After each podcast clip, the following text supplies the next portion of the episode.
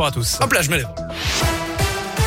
Et à la une des aides pour contrer la hausse des prix, le gouvernement a présenté aujourd'hui son plan de résilience avec des aides pour les pêcheurs, les éleveurs, les transporteurs, mais aussi pour l'ensemble des entreprises qui voient leur chiffre d'affaires fortement impacté eh bien, par les dépenses en énergie. Jean Castex a annoncé aussi que la baisse de 15 centimes du litre de carburant accordée à partir du 1er avril et pendant 4 mois serait étendue au gaz naturel et au GPL.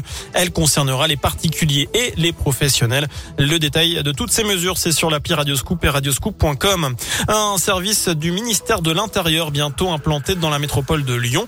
Dans le cadre d'une opération de relocalisation des services publics, la ville de Rieux-la-Pape va accueillir l'Office central de lutte contre la délinquance itinérante, un service de la gendarmerie nationale qui sera installé en 2025 et qui regroupe 78 agents du ministère de l'Intérieur.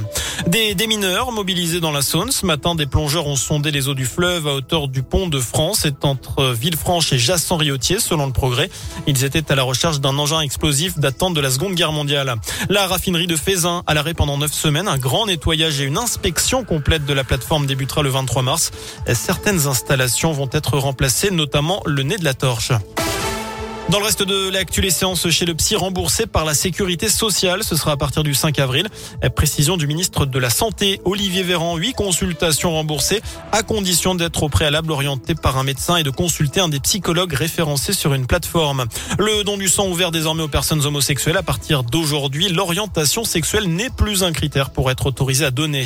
Du foot, J-1 avant OL Porto. Les Lyonnais reçoivent les Portugais à 21h en huitième de finale retour de la Ligue Europa.